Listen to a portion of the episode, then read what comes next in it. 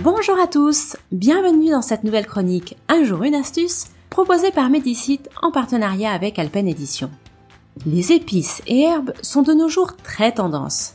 Elles se sont imposées un peu partout dans la gastronomie française. Nombre de grands chefs ne jurent que par elles. Ces petites merveilles aromatisent les plats depuis des milliers d'années et sont un régal de saveurs et de couleurs. Mais si elles étaient encore bien plus que cela Saviez-vous par exemple que la menthe était très utile à notre santé? La menthe viendrait d'une vaste région englobant l'Afrique du Nord, le bassin méditerranéen et l'ouest de l'Asie. On en compte 69 espèces, dont les plus connues l'amande verte, spicata, et l'amande poivrée, piperita. Les flavonoïdes et les caroténoïdes en sont les principaux antioxydants.